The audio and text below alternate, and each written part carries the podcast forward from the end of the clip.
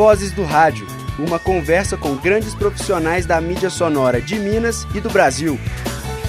Olá, começa agora o Vozes do Rádio, uma produção dos alunos do terceiro período do curso de jornalismo da PUC Minas. Eu sou Maria Eduarda Mariano. E eu sou o Vitor Parma. No ano que marca o centenário da rádio no Brasil, recebemos duas convidadas que trabalham na rádio FMG Educativa.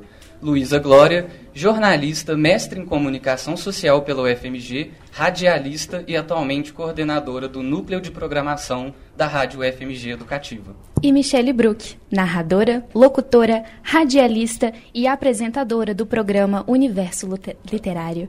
Bom dia, Luísa. Bom dia. Bom dia, Michele. Bom dia, muito obrigada pelo convite. Nós que agradecemos a presença de vocês aqui. Bom, nós vamos estar dirigindo perguntas para vocês. Algumas são coletivas e outras particular para cada uma. Então, nós vamos começar com as coletivas e, por critério de organização, vamos com a ordem alfabética. Então, vai ser primeiro Luísa, depois Michele. Bom, para começarmos a nossa conversa, como a rádio entrou na vida de cada uma pessoalmente? Quais lembranças afetivas e quais vozes do rádio marcaram a vida de vocês? Luísa? Pois bem, eu sempre fui muito ouvinte de rádio, é, sempre fui muito encantada pelo rádio, mais do que pela televisão. Então, rádio sempre me fez muita companhia e de fases, né? Então, acompanhei é, desde a Rádio 107, a Rádio Rock aqui em Belo Horizonte, que acabou muito rápido, infelizmente. Mas aí as outras também, eu via Jovem Pan, ouvia 98, ouvia o rádio aqui em Belo Horizonte, achava ainda muito mais interessante quando ia para o interior, que o rádio tinha uma função diferente, né? Até hoje, na cidade da, da minha avó e do meu avô, o rádio ele faz obituário das pessoas da cidade, né? Quem morre ali. Então, então, sempre achei o rádio muito encantador. E, e desde que é, eu pensei em entrar para a comunicação social, eu sabia que eu queria trabalhar com rádio. E de lá para cá só, só aumentou ainda mais é, a minha admiração, o meu carinho e a minha satisfação pelo rádio, né, em fazer rádio também. Perfeito. Michele? O rádio, bom, o rádio existe na minha vida por questões familiares desde que eu nasci. Então eu sempre frequentei o ambiente de rádio mas nunca com aquela perspectiva é, de, ah, quero trabalhar em rádio. Eu ia na rádio para ver meu pai, porque ele trabalhava o dia inteiro, a noite inteira, e era o lugar que a gente tinha para vê-lo. Então eu frequentei, fui, cresci dentro da Rádio Tatiaia, da antiga Rádio Cultura AM, que foi a última rádio, é, a Rádio AM que já começou com uma estética de FM e que dali em diante a gente vira para frequência modulada né, é, Rádio Capital, enfim. E os anos foram se passando e eu realmente aí via coisas maravilhosas quando a Itatiaia FM foi desligada, que foi muito triste, né, o Manel desligando, ah, deslig... e vi coisas maravilhosas, convivi com profissionais maravilhosos, muito do ponto de vista pessoal. Uhum. É, e aí eu fui amadurecendo, comecei a fazer o curso de comunicação Parei por questões de família, que a gente teve um problema de saúde. E aí, um, um, eu, eu, comecei a fazer, a, indi, pela indicação de um grande amigo meu, Mimi, vai fazer lá o curso da Beth Seixas. E aí aquilo me encantou de maneira gigante e eu comecei a trabalhar com a voz. Não numa perspectiva, ah, vou fazer para. Trabalhar a voz, a interpretação, a técnica. E acabou que eu comecei, e aí eu fui para a Savassi FM e passei por é, várias rádios da, da, da é, do Dial, né? Do nosso Dial, Inconfidência, BH, Alvorada, CDL, Oi, enfim e pessoas que eu convivi com pessoas maravilhosas assim é, voltando na coisa do pessoal, Oswaldo Faria, Roberto Abras, Willy Gonzer, né, todo aquela, aqueles ícones, né, é, do esporte da Itatiaia, mas eh, não era uma convivência profissional, era uma convivência tipo, tio, entendeu? Eu cheguei. É, e a própria Beth Seixas em si, e, e vários outros. E é, é, eu, eu descobri depois, eu, eu, quando já falei isso mil vezes para a Lolis, que uh, depois que eu fui entrar no rádio, é, como profissional, é que eu percebi o quanto eu aprendi sem querer, uhum. por osmose, porque várias vezes no ar é, eu faço, eu fazia coisas que na técnica era coisas que eu lembrava, ah, eu já vi isso, eu vou fazer, vou apertar aqui, entendeu? Uma coisa muito orgânica, vamos falar, e assim foi o rádio na minha vida. É, essa trajetória, né, que a gente está aí. E é muito bom, porque eu fui muito ouvinte de Michelle Brook na Inconfidência, no Good Times, e é muito bom poder trabalhar né, com as pessoas que a gente admirava tanto. Michelle Brook e também falo do Luiz Fernando Freitas, né, que era locutor da Guarani, da Rádio Guarani, que também não existe mais, que também era muito ouvinte, sempre fui muito fã do trabalho dele, e hoje poder trabalhar com os dois, nossa, é chique não, demais. E a vida, ela é maravilhosa, né, porque você vê Lolis, que é Lolis, para mim é Lolis. Lolis começou na Rádio FMG estagiária. Ela era tipo vocês, então ela era uma menina quando ela começou e eu já e hoje ela é uma profissional, ela é coordenadora da nossa rádio. E aí vem o orgulho, né? De ver, poxa, uma pessoa que eu conheci tava, e, e vir crescendo. Ajudou a formar. A que ajudei a formar, tem muito de mim, tadinha nela. Tadinha, tadinha não. que sorte a e minha. Eu, e eu fico, poxa, muito feliz, né? Só a Lolis tem, lá, lá na rádio tem vários, né? Que hoje são profissionais. Mas é aquele orgulho de, tipo, missão cumprida com esse aí. Olha só, foi, seguiu, venceu. E, e no caminho reto que eu falo, não é da caretice, é da, do caráter do profissional, uhum. da ética do profissional, de como ele lida com a linguagem, eh, seja do rádio ou o que for, da atualização constante deles uhum. que é necessária. Então, para mim é um hoje tê-la como minha produtora, minha coordenadora, é tipo assim, missão cumprida com sucesso. Entendeu? Muito, legal. Muito Você gentil. nos falou que o seu pai foi uma grande influência. Conta pra gente um pouquinho quem foi o seu pai. Ah, o papai, ele é o Marco Antônio Bruck, é, da Rádio Tatiaia, né? Ele aposentou nesse momento, há pouco tempo atrás. E realmente, deixa eu te falar, eu não tinha, como eu disse, essa visão é, de a papai profissional. É papai, é papai. Uhum. Entendeu? Como eles se separaram muito cedo, eu tinha que ele em algum lugar. Em casa ele nunca estava. É lógico que o que ele me influencia é, são coisas que podem parecer muito subjetivas, mas que para mim fazem total. É, é, é, que eu acabei de falar para ela, para você sobre a Lolis a disciplina, o comprometimento, a seriedade com a mensagem que transmite, né? A, o, o, compromisso com o ouvinte, né? Porque a gente tem que ter um compromisso com o ouvinte. Eu não estou fazendo rádio para mim. Eu, eu rádio, a locução, a narração é o meu trabalho, como poderia ser médica, advogada, faxineira, qualquer coisa, mas no meu caso é o rádio. Então, alguns critérios eu aprendi muito com ele, isso para mim é muito sério. Essa disciplina quase que militarista, né? não, não tem atraso, é, você tem que estar tá lá, se for aqui, se for não sei aonde. É, respeito pelo, com, pela equipe, né? O trabalho em equipe também foi uma coisa que eu aprendi muito, porque é, comunicação, eu acho que tudo é trabalho em equipe. E na comunicação, principalmente, olha a equipe, vocês estão nos entrevistando, ela está fotografando, a outra está lá editando, gravando, e essa coisa do respeito pela equipe, é, voltando à questão do estágio, do crescer, como ele acolhia os estagiários. O Michel Ângelo, que hoje é o coordenador do esporte da Rádio Tatiaia, começou com o papai assim, ali com o papai, ouvindo não sei o quê. E ele sempre, ao mesmo tempo, muito acolhedor, mas sempre muito severo. Uhum. Muito assim, não, é, ok, isso é uma fofura, mas vamos trabalhar sério.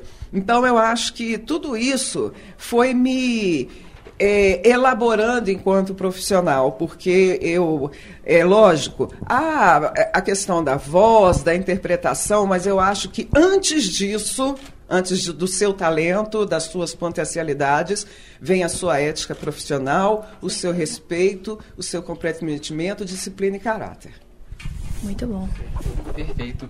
Quando vocês começaram a se inserir no mercado de radiojornalismo, quais eram os planos profissionais e o que mudou hoje em dia? Quais eram os objetivos, os anseios? Hoje em dia eles são os mesmos, eles mudaram? Luísa, por favor. Então, a minha trajetória no rádio foi a partir do curso mesmo, que eu fiz o curso de radialismo, que na época existia, era uma habilitação ofertada na UFMG, hoje essa, essa habilitação não existe mais, né?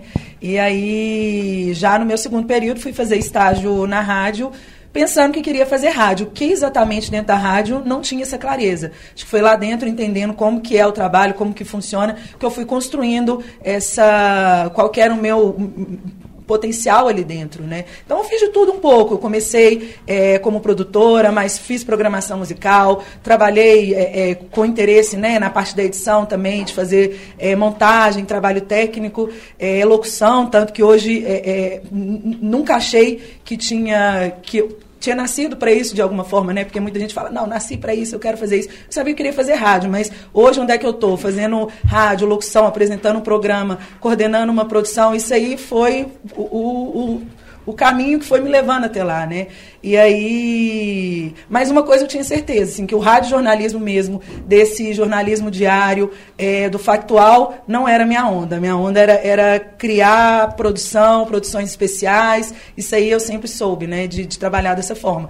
Mas hoje a gente trabalha, é, eu digo, é, é rádio jornalismo de toda forma, não é essa questão do factual ali, né, do, do news, de 20 20 minutos tudo pode mudar, não é nesse, nesse formato de jornalismo, mas é o formato que a gente achou que cabe mais com a gente, que tanto com quem ali está produzindo, quanto com a, as características da rádio, né? Que a gente trabalha muito com entrevistas também, outras produções. Então, mas isso foi, foi se conformando ao longo do tempo, né? Nunca foi uma meta assim a, a, pronta e, e, já vislumbrada para eu, eu chegar até lá. Michele. É, eu, eu não, realmente eu nunca tinha pensado em trabalhar em rádio, uhum. né? Quando eu fui fazer o curso de locução com a Beth Seixas, e que a gente entendeu que a gente poderia trabalhar minha voz e descobrir os, as nuances, os, as, os locais.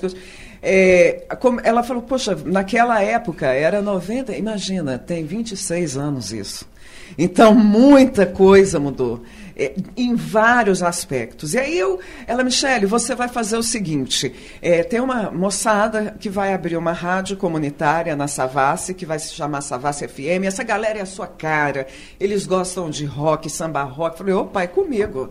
E aí eu cheguei lá, era o Léo Prosa, o Franklin Valadares, o Rodrigo Vilarinho, algum o, o, Franklin eu já até conhecia porque ele é filho do Carlos Valadares, então já nos já havíamos nos cruzado é, na Itatiaia, enfim, mas também naquela perspectiva de visitante, né, visita de família, né. E, e quando eu comecei na Savassi o primeiro dia foi muito legal, porque o Prosa, ele falou, oh, se der tudo errado, você aperta todos os botões. Eu nunca tinha operado. E, e, e, aí eu falei, bom, então beleza. E aí a coisa funcionou, a gente criou uma personagem, era o Magic Bus, um programa que ia no, é, à tarde, é, numa pegada pop rock bem interessante, isso em 90 e poucos. E aí eu fui caminhando, a vida foi me levando, né? Eu recebi o convite para trabalhar na Rádio Inconfidência, que era o oposto, né? Que já era uma coisa mais. Bom dia para você que está. Eu pegava sete horas da manhã que eu pegava.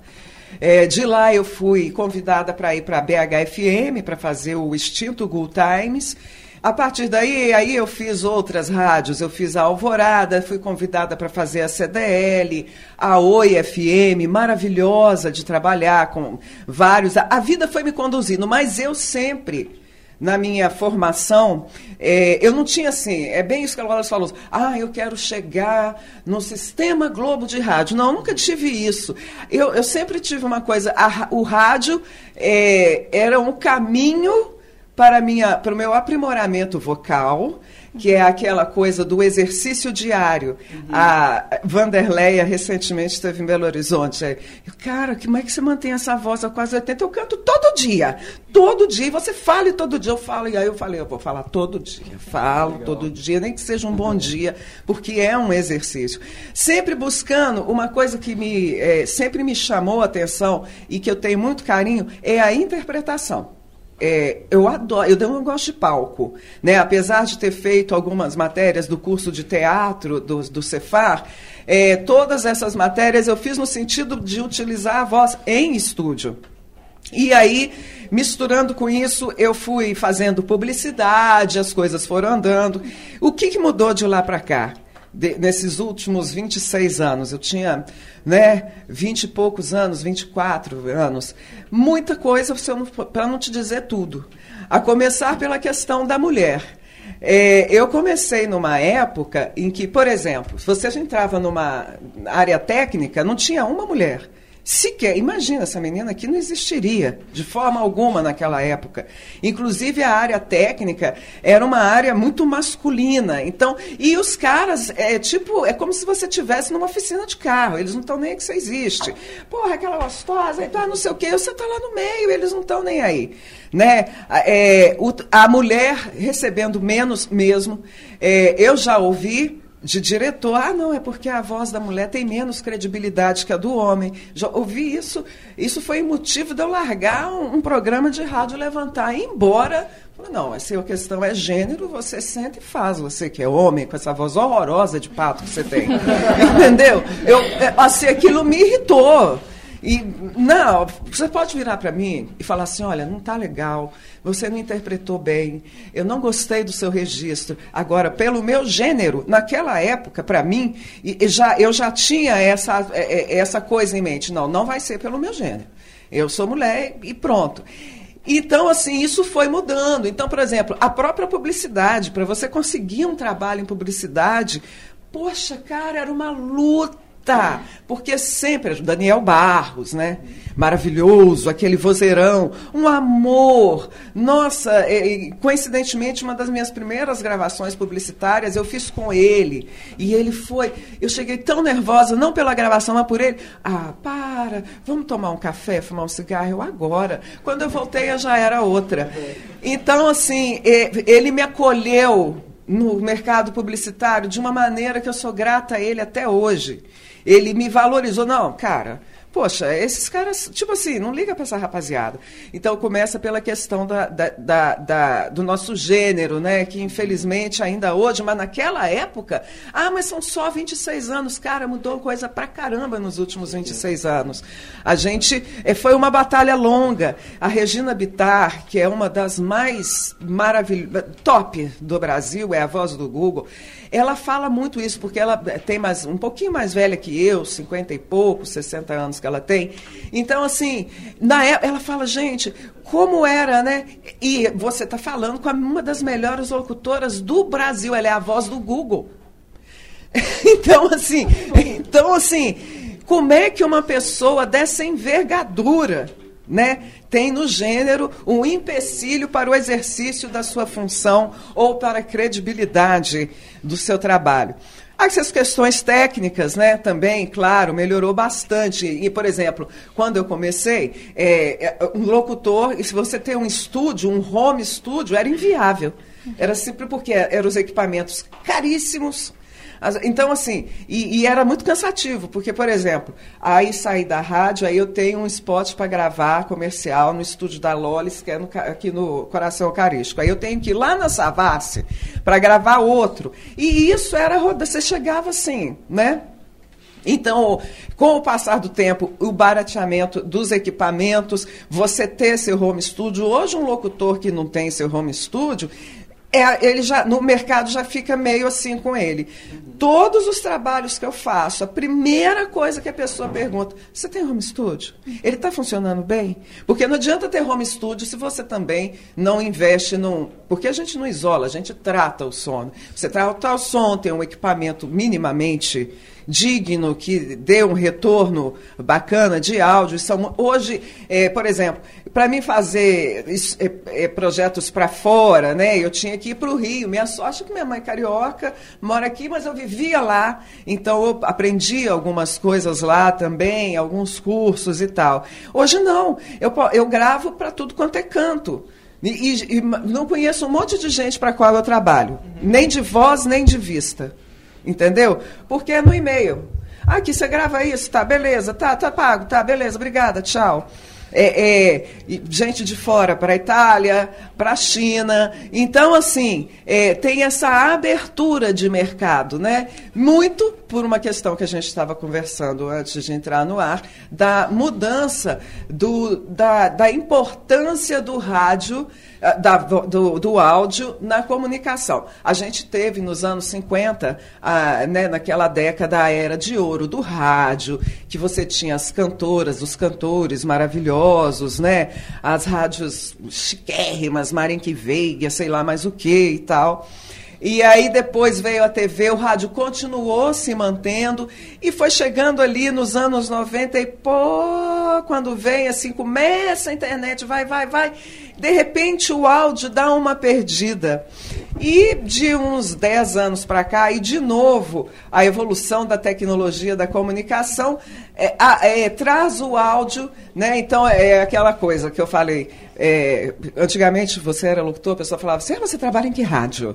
É, hoje não, não tem essa. Eu não necessariamente, eu conheço N locutores que não fazem rádio. N, e são excelentes. A Regina Bittar não faz rádio. Né? Então, então, a Mabel César, ela mora em Los Angeles. A Mabel César é a voz daqueles da Globo, é a voz da muitos filmes que a gente vê. Ela mora em Los Angeles e grava para o Brasil. Ela não grava para Los Angeles, mas mora em Los Angeles com a esposa dela. Elas têm um trabalho lá, enfim. Então, assim, e aí veio, começou podcast, audiobook, audiosérie, é, a nossa, como eu vou dizer, a nossa rotina, né? Aquela coisa do eu não estou com tempo, mas eu vou ouvindo, ah, não tenho tempo para parar para ler, mas eu vou ouvir no audiobook, ah, tem um tema, mas eu vou ouvir no podcast, entende? O e aí tem a inteligência artificial, né? Que é uma coisa que muito me, me interessa, me chama atenção, porque vai ser assim no futuro. Você vai chegar na sua casa, olá, tudo bem? Como foi o seu dia? O seu estrogonofe já está descongelado, é só colocar. Vai ser assim. E, e o mercado, as empresas hoje de inteligência artificial, cada vez mais elas, é, elas não querem aquela coisa assim, vire à direita. Né? Ela quer humanizar. Aí por qual a explicação do mercado para isso? A máquina, é, ela não tem nada, né? não tem o olhar, não tem a pele, não tem o toque, coisas que são humanas mas tem a voz. Então, a voz, eles querem que a voz seja o mais. E aí a gente vai caminhando, né? Por isso da importância que eu falei é, anteriormente, citando o exemplo da Lores e do pessoal lá da UFMG, da atualização profissional constante. É, eu ouvi de um diretor certa vez, é, Mimi, cara, hoje em dia não, o negócio não é ter voz, o bojo, né? Aquela aquela caixa. O negócio é você ter interpretação e maleabilidade. Não adianta você. Ah, eu vou só isso. Não, cara, esse profissional não é aceito em lugar nenhum do mercado. Ele não tem espaço, não é que ele é aceito, ele não tem espaço, porque a própria vivência profissional vai exigir dele atualização. Então, hoje, eu acho assim, eu comecei no rádio e o rádio foi me levando né, para essas várias, é, como eu vou te dizer, atuações no mercado da voz. Falei. Certo. Eu achei muito interessante a parte que você aborda da tecnologia, tanto a parte do gênero também. A tecnologia, inclusive, a professora Yara, ela, a gente estudou isso, né, como que os transistores magnéticos, né, a invenção deles deram mobilidade para o rádio, como que a tecnologia ganhou outro cenário para o rádio. É, Luísa, Como coordenadora de programação da Rádio FMG Educativa há 10 anos, como você enxerga a relação da Rádio Educativa com as mudanças ocorridas no país durante esse período? Pode ser no cenário político, no cenário econômico, principalmente acadêmico, que você se sentir mais à vontade. É, na, na, verdade, eu não estou há 10 anos nessa função, né? Assim, eu estou na rádio já há 16 anos, mas comecei lá como estagiária, depois fui trainee, colaboradora, é, voltei como jornalista contratada, como produtora contratada, né? Trabalhando ainda com o Pacífico, com Elias, e aí depois, quando o Elias Santos, né, que foi o coordenador, o, o criador e coordenador da rádio, o primeiro coordenador da rádio, quando ele saiu, que eu assumi uma coordenação de programação ali dentro, né? E assim, a gente percebe é, como que os momentos foram muitos, né? A gente teve, a gente chama de era de ouro da nossa rádio, um período que a gente conseguiu crescer muito, que a gente conseguiu ter uma equipe muito grande, muito forte, que a gente conseguia fazer muitas coisas, é, projetos diferentes dentro da rádio, né? A cobertura esportiva era um projeto diferente, que tinha uma equipe só para isso, tinha é, essa cobertura essa equipe criativa de fazer produções criativas, especiais, tinha o pessoal de jornalismo que fazia ali o Jornal Diário, então assim, era uma equipe muito grande e, e, a gente conseguia fazer muita coisa e foi quando a gente conseguiu também aumentar a nossa potência, né? Porque como canal educativo, pela legislação, um kilowatt e, e papapá e tal, e dinheiro só tem para esse é, transmissor e tudo mais. Mas aí foi nesse período ali de 2010, 2000 e, 2011, né, que foi quando a gente conseguiu um recurso do Ministério da Comunicação para aumentar a nossa potência, para comprar um transmissor novo, né? Então foi esse aí o nosso período de, de ouro, assim, foi quando é, a gente teve muito investimento e conseguiu fazer muita coisa. Logo depois, infelizmente, isso caiu, né? Assim, aí é porque a nossa verba é a verba destinada para a universidade. Então, a partir do momento que corta-se a verba da educação, isso reflete na gente, sim, bate primeiro na gente, né? Porque é mais importante manter bolsa dos estudantes, mais importante manter os laboratórios, né? E aí foi cortando o que eles achavam que era gordura ali dentro da rádio. Então foi quando a gente começou a decair, muita gente foi embora, equipes foram desmontadas, nossa estrutura, né, ficou um pouco mais precária. Então a gente consegue pela própria trajetória ali dentro, né, de como a gente começou, inclusive de quando saiu esse projeto da rádio do papel, porque a rádio ela foi ao ar em 2005, né? Ela estreou em 2005, mas o projeto dela era de 15 anos antes. Assim, tinha muito tempo que a UFMG queria ter uma rádio, queria ter um canal, né, público e mas pleitear esse canal não era fácil, então foram negociações que pegavam para começar a resolver e não dava certo, até que veio uma reitora e falou: "Não, a gente tem que sair com essa rádio, a gente tem que criar essa rádio". Aí chamou Elias, falou: toma aí, ó, cria essa rádio. E aí foi em 2005, né, antes de 2005 então, né, foi lá por 2003 que ele começou a, a, a pensar o que, que seria essa rádio, o que, que tem que fazer, onde que tem que ir para conseguir esse canal, essa concessão, né, onde que compra um transmissor. Então, assim, começou do zero. E aí foi em 2005, né, em setembro de 2005, que ela foi ao ar em 104,5 FM pela primeira vez, e daí a gente vai vendo essa trajetória, né, de como que ali no início era muito o, o, básico, assim, era o mínimo. Logo depois conseguiu crescer um pouquinho, cresce. Aí lá em 2010, a nossa era de ouro, para depois decair. Hoje a gente está com uma equipe extremamente enxuta, né? Com, é, inclusive, nossos equipamentos são lá daquela época, né? Assim, já tem 17 anos, né? A gente precisaria dar uma reformulada, mas com essa questão dos cortes na educação e como que isso reverbera na comunicação ali dentro da UFMG, né? Isso afeta também a Rádio FMG Educativa. Então hoje a gente segue resistindo com tudo que a gente tem, assim, com todo o profissionalismo, né? Nossos profissionais são incríveis, mas infelizmente com recurso muito limitado e uma equipe muito enxuta. Perfeito. Esse foi o primeiro momento do programa Vozes do Rádio. Eu agradeço a presença, todo o conhecimento, a experiência compartilhada por vocês. Voltamos no próximo bloco com a apresentação dos alunos Gabriel Souza e Marcos Vinícius, para continuarmos a conversa com nossas convidadas e conhecermos melhor a, esta, a história da rádio UFMG Educativa. Foi um prazer estar com vocês aqui. Prazer foi todo nosso. Muito obrigada pelo convite. Nós prazer foi nosso. Obrigada, gente. Vozes do Rádio. Uma conversa com grandes profissionais da mídia sonora de Minas e do Brasil. Voltamos então com o programa Vozes do Rádio. Eu sou Gabriel Souza e as convidadas hoje são Michele Brook e Luísa Glória. Muito obrigada de novo pela presença Obrigada de vocês, a vocês duas. pelo convite. Obrigada É. mais uma vez. Neste bloco, então, vamos falar um pouco da Rádio UFMG em si, a Rádio UFMG Educativa, que está no ar aí desde 2005 e diversas vezes premiadas, e a rádio conta então com uma programação diferenciada, diversificada e de qualidade. Bom, primeiramente é um prazer receber vocês duas em nosso programa, duas referências na área radiofônica, principalmente no mundo universitário no qual estamos inclusos. É o seguinte, para começar, gostaríamos de falar um pouco sobre o programa Conexões, que diz a respeito de cidadania, cultura, ciência. É um espaço de divulgação de grupos, projetos, ações e eventos sobre esses três assuntos. Para vocês, qual que é a importância desse programa no contexto social em que vivemos? É, esse programa, ele existe desde a criação da rádio, né? Desde quando a rádio foi ao ar, que ele era apresentado pelo Elias Santos. É, depois foi em 2013 que eu assumi junto com ele e depois que o Elias saiu, eu continuei à frente do Conexões, onde eu estou até hoje. Inclusive estou no ar neste momento, gravado, né? Gravei para poder estar aqui hoje.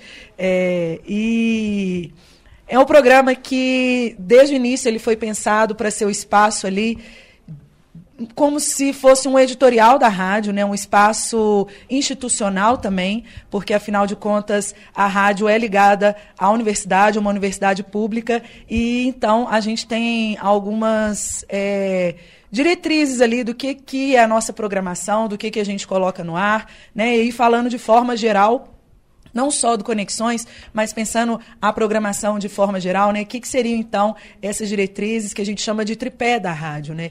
É, o primeiro deles é um espaço de formação, então tem que ser uma programação que contemple a formação tanto dos estudantes em comunicação social, quanto de outras áreas do conhecimento que também trabalham na rádio, é, gente que faz parte, que cria acervo da rádio, gente que trabalha na técnica, programação musical, a parte da engenharia, enfim, é um espaço de formação dos estudantes e também de outras, é, outras outros profissionais, é, professores e outras funcionários, outras pessoas que fazem programa na rádio, que são formados enquanto comunicadores também, né, como comunicadores de rádio.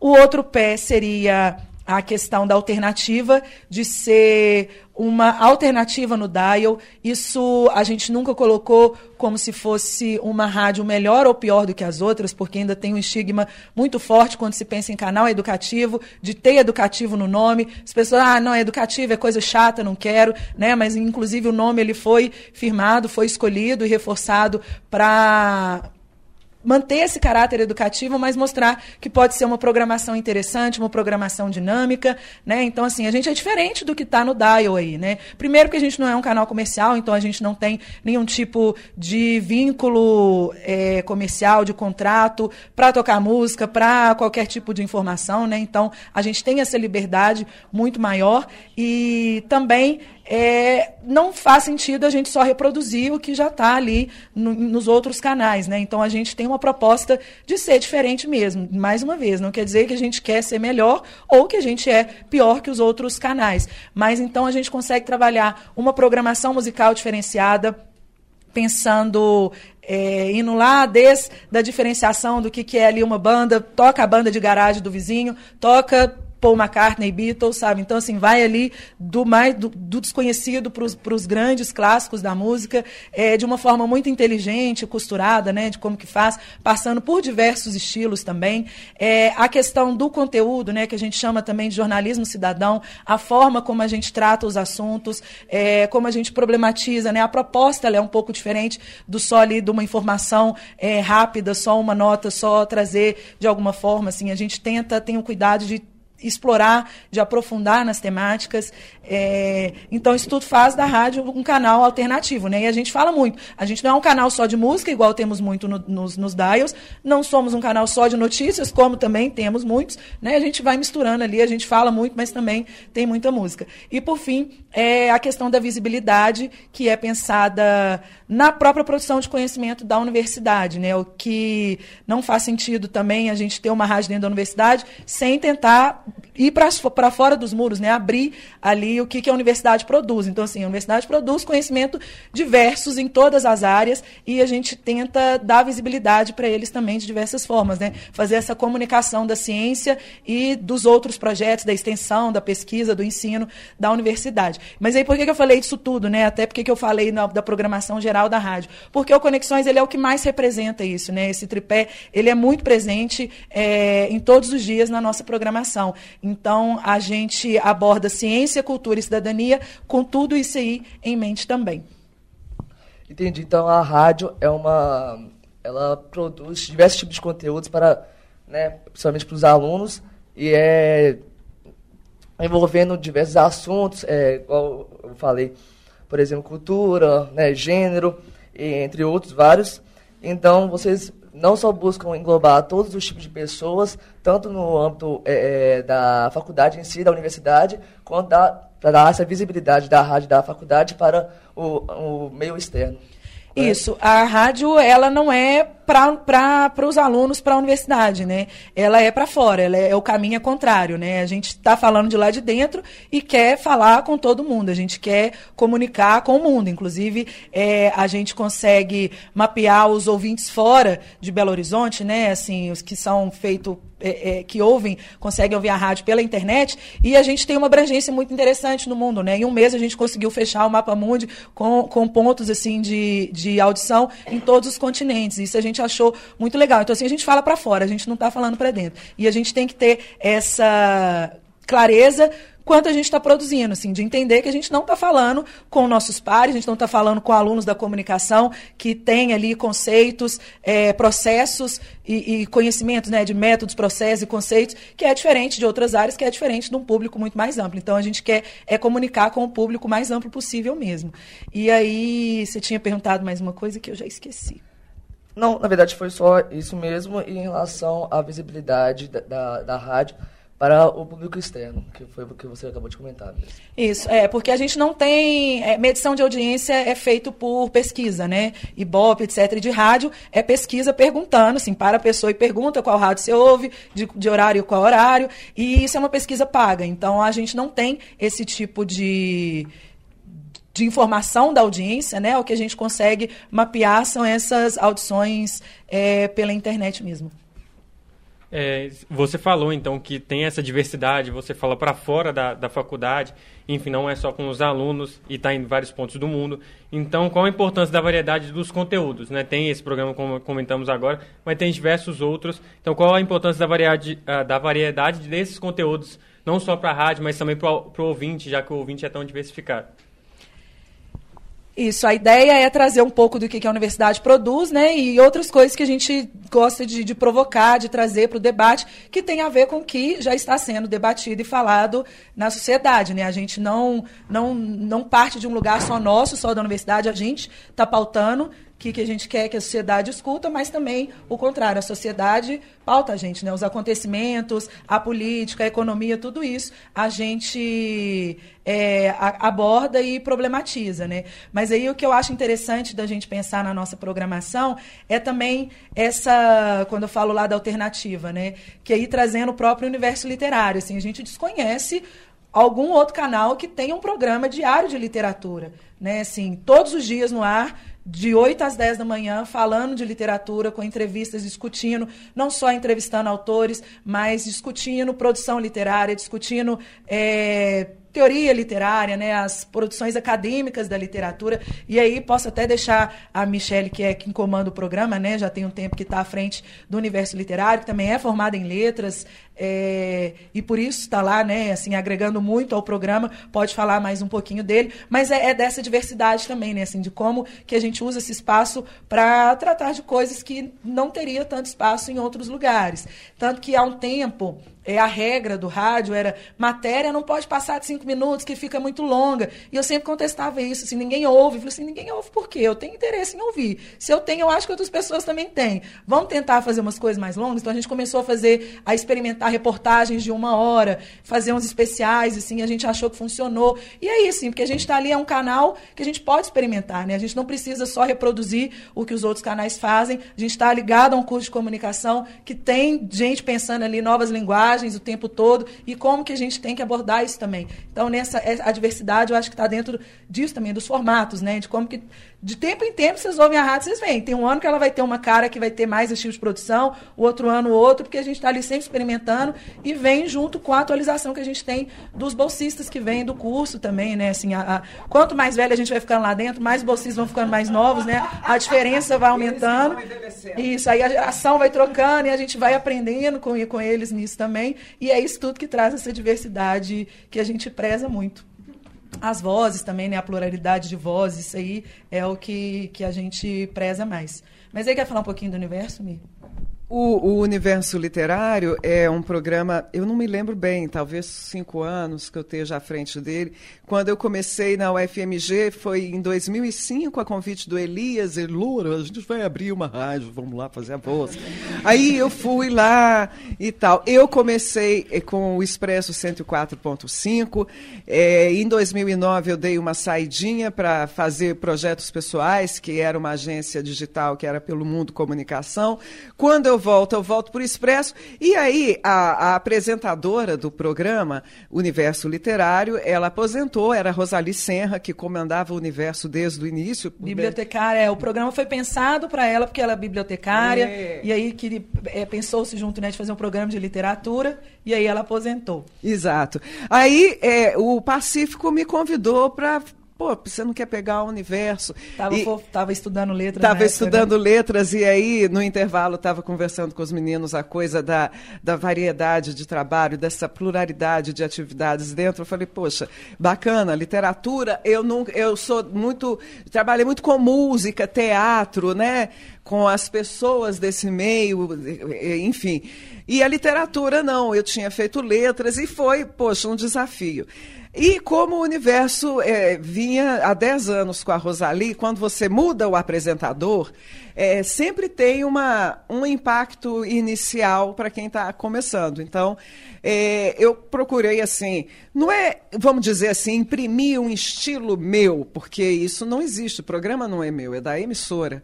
Né? Então, eu tenho que me adequar a, a essa linguagem. Mas, ao mesmo tempo, eu queria uma linguagem propor né, para, para o programa essa personagem mais.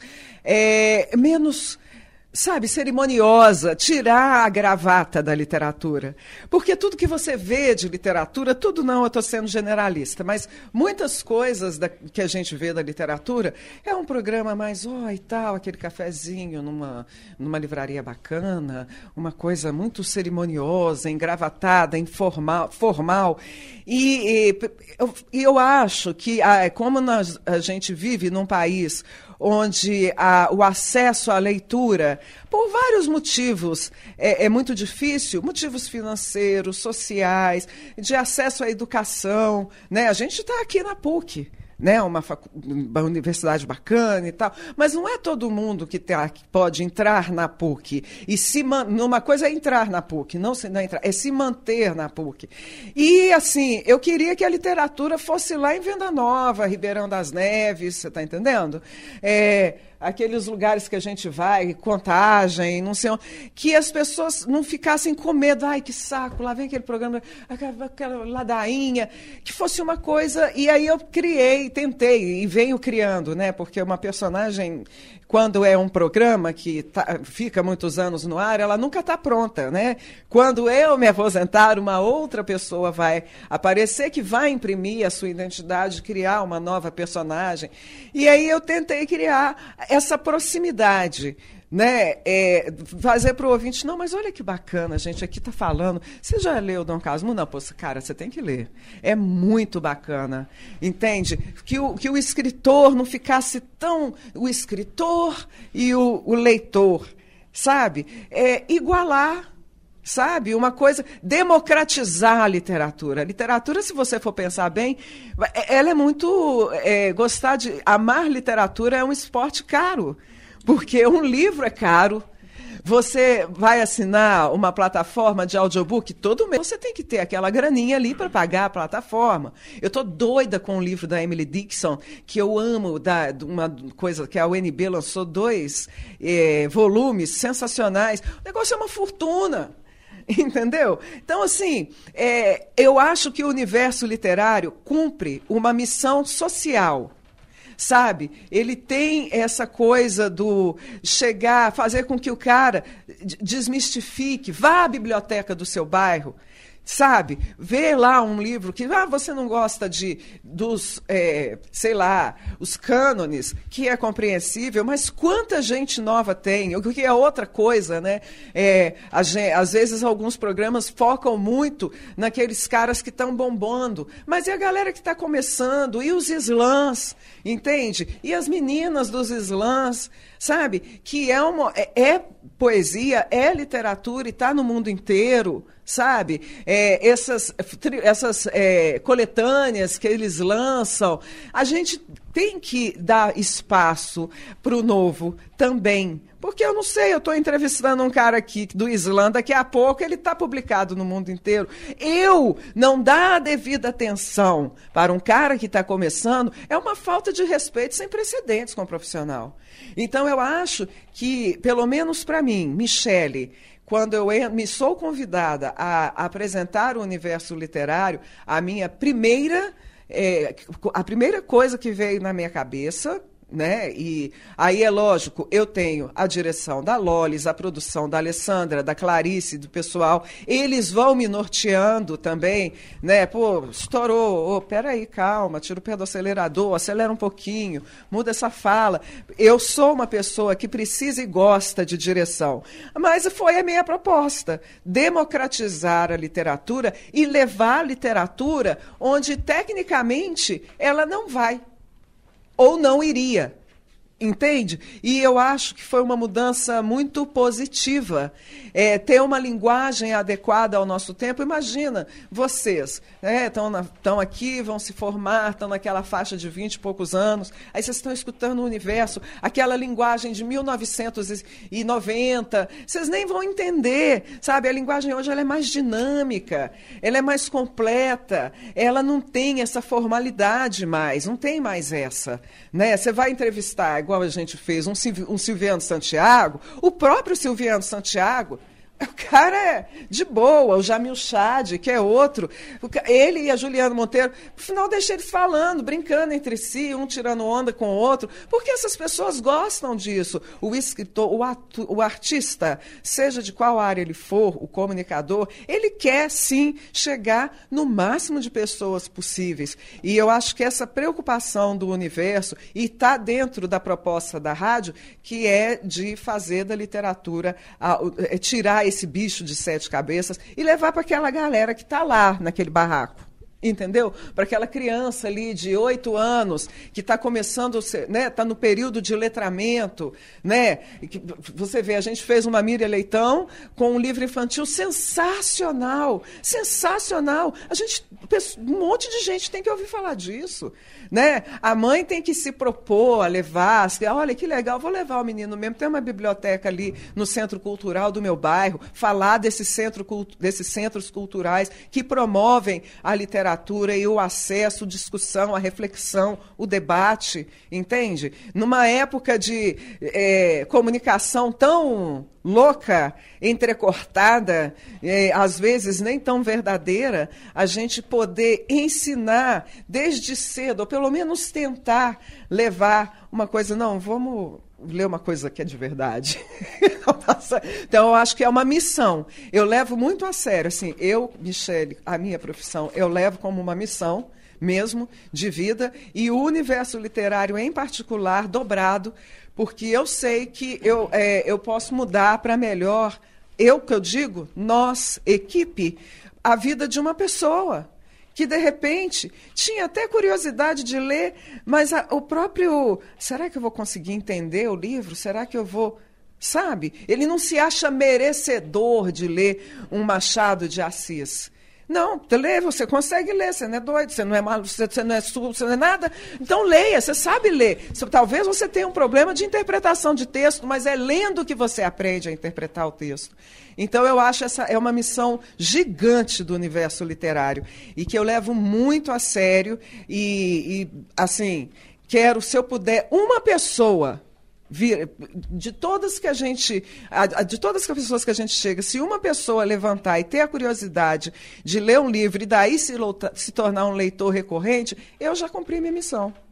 Entendeu? O programa já cumpriu sua missão, a UFMG Educativa já cumpriu sua missão, a Universidade Federal de Minas Gerais já cumpriu sua missão. Afinal de contas, nós somos uma universidade pública, e logo né, a gente tem que levar para o público coisas nesse sentido de abrir portas do conhecimento para as pessoas. E aí eu vou até completar com uma historinha que a gente tem que a gente gosta muito e a gente se inspira muito nela o tempo todo para essa nossa produção, para a gente pensar a produção dessa forma mais ampla e democrática possível. É, foi logo no início da rádio, ali por volta de 2008, 2009, se não me engano, a gente tinha um programa de filosofia, o, que era do PET programa de educação tutorial lá da filosofia que produzia, e era um programa extremamente denso, e por isso a gente botava ele um pouco mais tarde, ele ia ao ar 10 horas da noite, 10, 11 horas da noite, e era um programa muito denso, assim, que era uma mesa redonda, vinham os alunos que propunham o tema, traziam professores para falar, e aí aquela coisa ali, hermenêutica, propedêutica, e não sei o que, não sei o que lá, que a gente fica assim, nossa gente, mas quem, quem, alguém vai querer ouvir esse programa, né? A gente se perguntava até, quem vai acompanhar isso, não sei o que, mas o programa existia, era super legal, os meninos faziam super bem, né? Trazendo ali o conhecimento da filosofia, e um belo dia, esse programa, ele era por temporada, né? Porque vai junto com a o calendário acadêmico, a produção acadêmica. E aí ele entrou de férias e um belo dia a gente está lá trabalhando e toca o telefone. E aí, na hora que a gente atende, é, era uma pessoa perguntando. Falei, aqui, cadê aquele programa de filosofia que vocês tinham? Falei assim, ah, ele está de férias, mas talvez ele deve voltar no que vem. Por favor, não acaba com esse programa, não. Eu sou mecânico, trabalho o dia inteiro na oficina, sempre sonhei estudar filosofia, nunca consegui. E aí descobri a rádio, um dia eu fico ouvindo rádio para dormir, e aí eu deitei para dormir, descobri esse programa, e sou fã desse programa, acompanho, já estou sentindo falta, não acaba com ele, não. Então foi aí que a gente entendeu como que a gente chega nas pessoas, como que a gente pode democratizar é, todo esse conhecimento e a gente se inspira muito nesse mecânico. Então, assim, a gente até brinca, ele é um personagem. Assim, para a gente estar tá fazendo programa é para o mecânico, não é para a gente. Né? Assim, esse, esse, esse cara que ligou para a gente com, com esse pedido é, é o nosso modelo de ouvinte, né? Assim, que a gente quer, que a gente quer chegar e quer alcançar. Muito legal a visão de vocês sobre essa rádio e a, tudo isso que vocês falaram sobre questão de visibilidade e alcance. E, por fim, na visão de vocês duas, qual é a importância das rádios, rádios educativas e, no caso da UFMG, quais são os planos para 2023? Qual era a primeira parte? Desculpa. Qual é a importância, é, na sua opinião, das rádios educativas?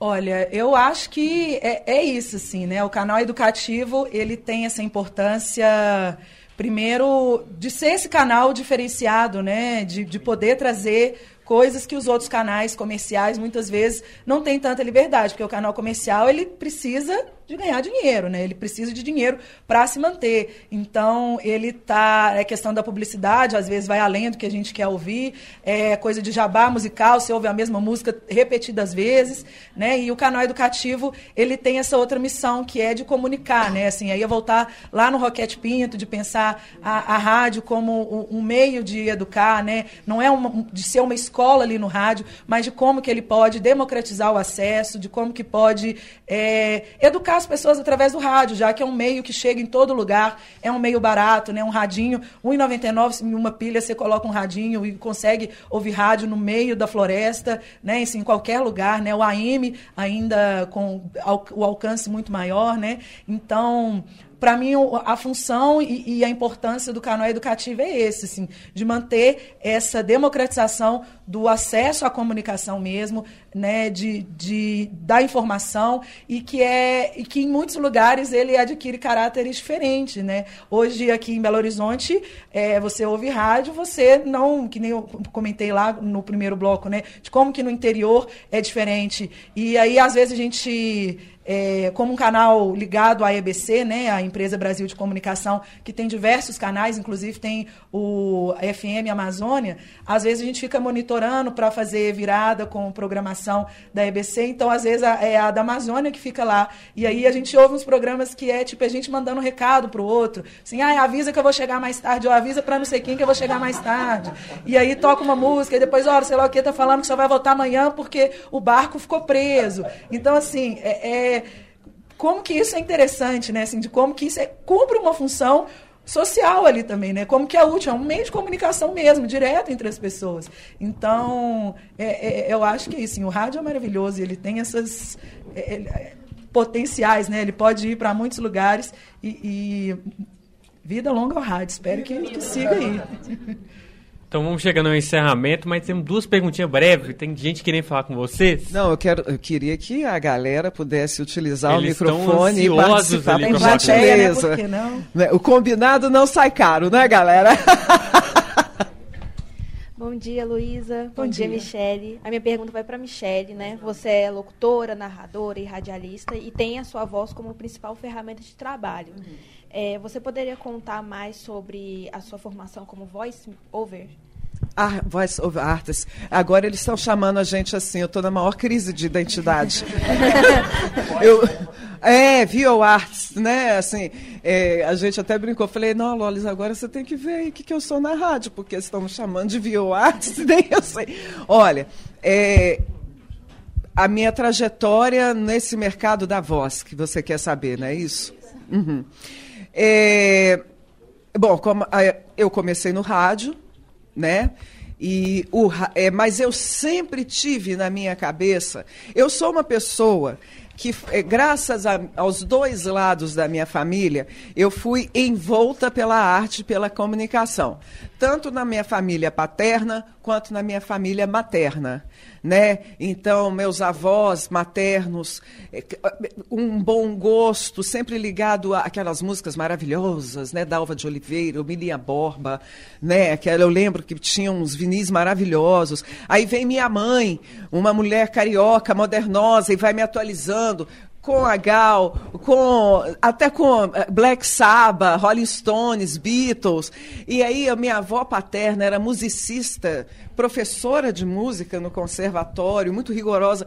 E aí vem meu pai, que era... Então eu fui, graças a Deus, envolta pela arte e pela comunicação. É, quando eu eu tocava, tinha, tem minha galera lá do bairro, e aí a gente tocava violão quando eu já era mais novo e tal, não sei o quê, parará, cantava. E aí esse meu amigo me sugeriu a Beth Seixas, e foi quando eu comecei.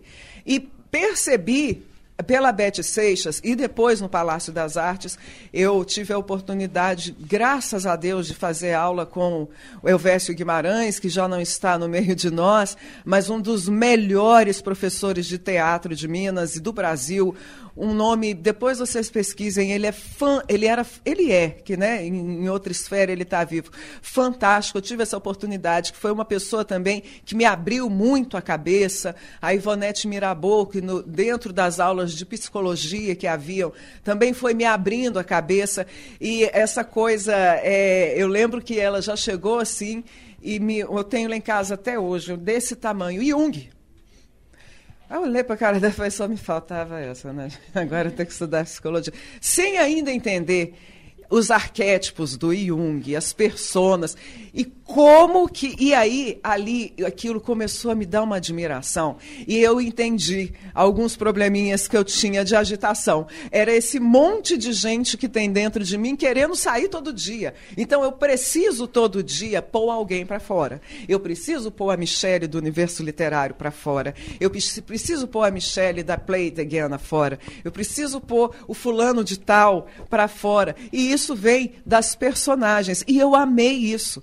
é, da minha formação, que foi a Bete Seixas, o Palácio das Artes. Depois eu fiz cursos com Fábio Martins na UFMG, fiz oficinas do FIT, maravilhosas no quesito da voz, e fui me descobrindo enquanto é, eu fui. Não é que eu coloquei de lado a, a coisa orgânica, mas eu fui entendendo que essa coisa orgânica ela tinha algo mais que não só o orgânico. A técnica, eu sou uma mulher totalmente, eu sou a favor da técnica tá? Eu já vou, eu falo isso para eles que a Lolis me manda os meninos para treinar e fazer, é, a gente dá pequenas orientações na medida do que eu conheço, né, para os meninos aprenderem a se portar no microfone, a interpretar.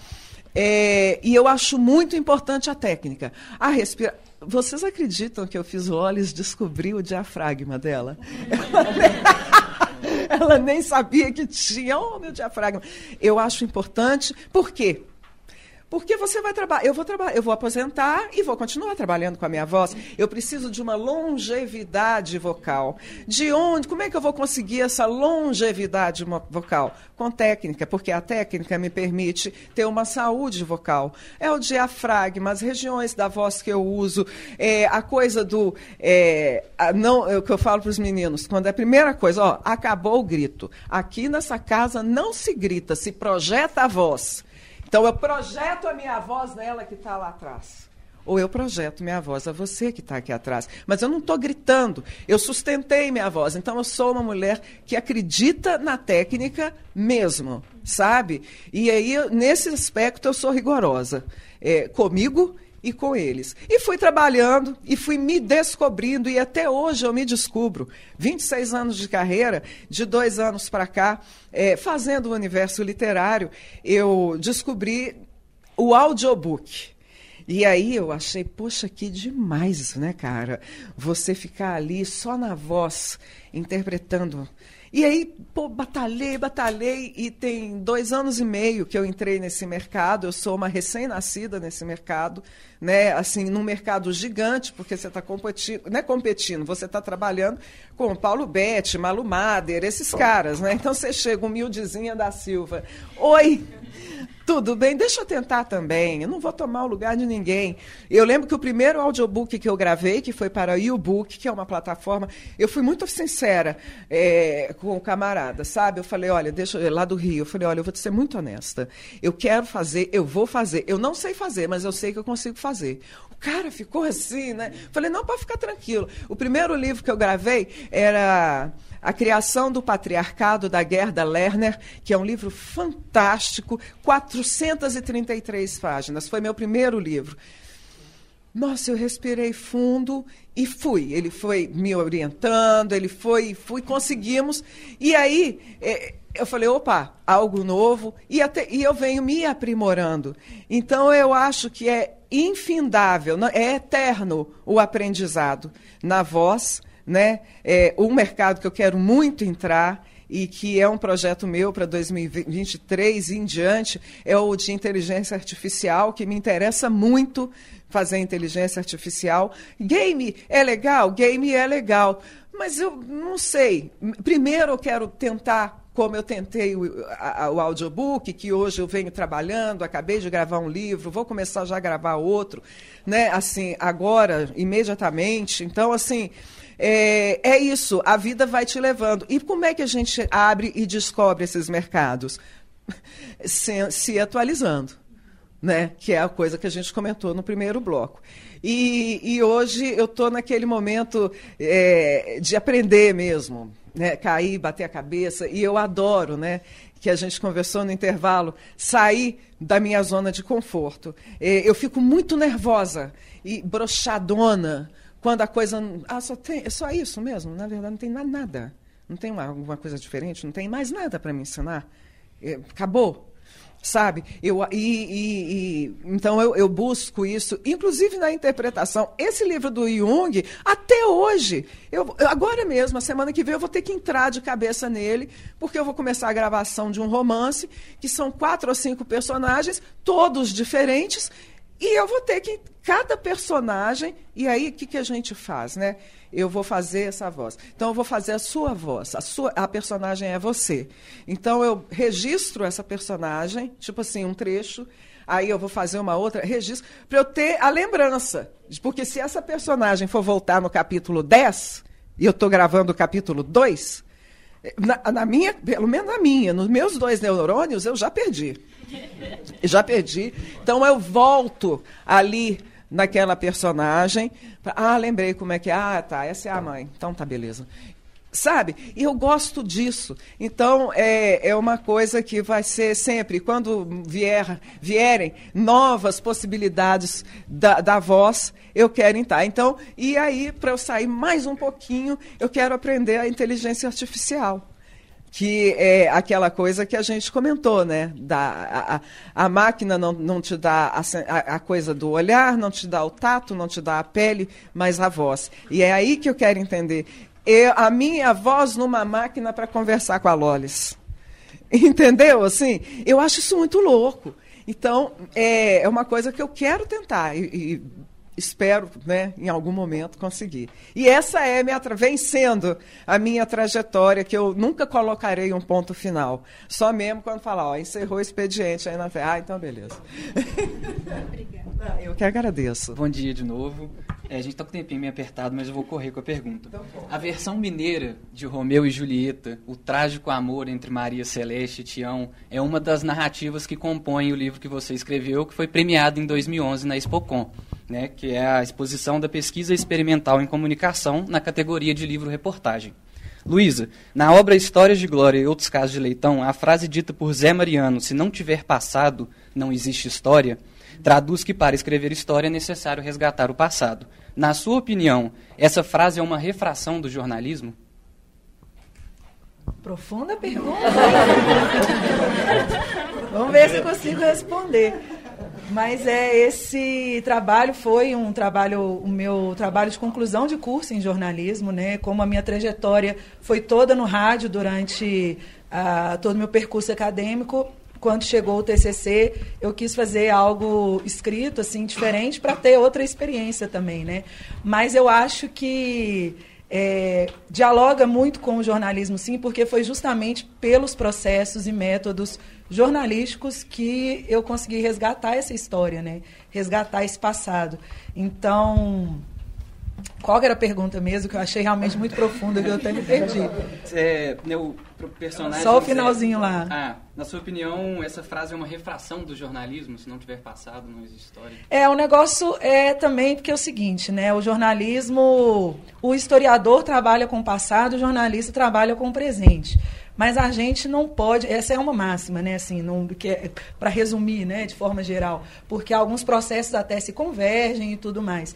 Mas eu não eu não resumiria isso, né, o jornalista. Assim, a gente precisa olhar sempre para trás para conseguir entender o presente e projetar o futuro, né? Eu acho que o passado ele vai fazer parte de, de toda, para o entendimento do presente, o passado ele tem tem que ser entendido também, né, para a gente conseguir acompanhar o presente e projetar o futuro. Então, acho que nesse sentido, sim, mas no sentido mais estrito do que seria o jornalismo, que trabalha ali com a apuração dos acontecimentos, etc., não seria tanto, né, assim, de, de ficar olhando para trás e resgatar é, não seria tanto, né? Acho que seria mais a tarefa do historiador de ir lá buscar, de revirar, de tentar é, compreender o passado a partir desses métodos que são próprios do historiador também, né? Enfim, não sei se eu consegui te responder não, não porque eu achei sim. bem, bem, bem complexa a pergunta, mas é muito interessante para a gente pensar, né? Porque é isso, a história se faz do passado também e a gente não pode simplesmente apagar o passado, senão a gente não, não compreende o futuro nem consegue vislumbrar o presente. Obrigado. Ou o futuro, ao contrário, né? compreende o presente e vislumbra o futuro. Obrigado, então, Luiz. E chegamos ao fim de mais uma edição do Vozes do Rádio. Agradecemos a Michele Brook e Luísa Glória a gentileza por participarem de nosso programa.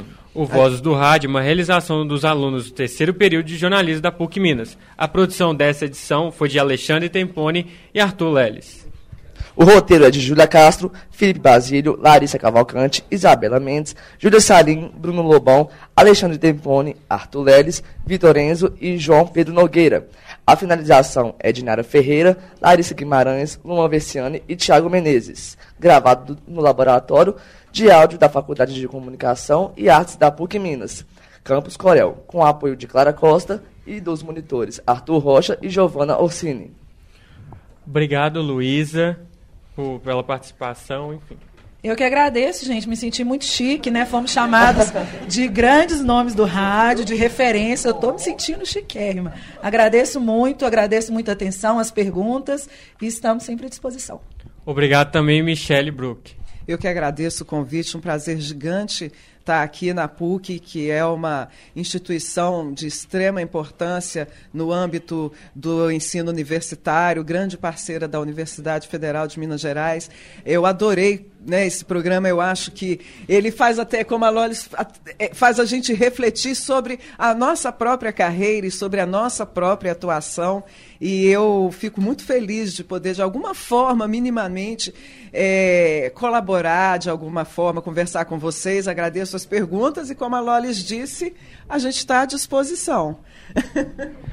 A supervisão de hoje é dos professores Getúlio Nuremberg e da Yara Melo Franco. A técnica é de Clara Costa e dos monitores Arthur Rocha e Giovanna Ossini, da equipe do Lab Audio da PUC Minas. Obrigado pela sua audiência. E até a próxima.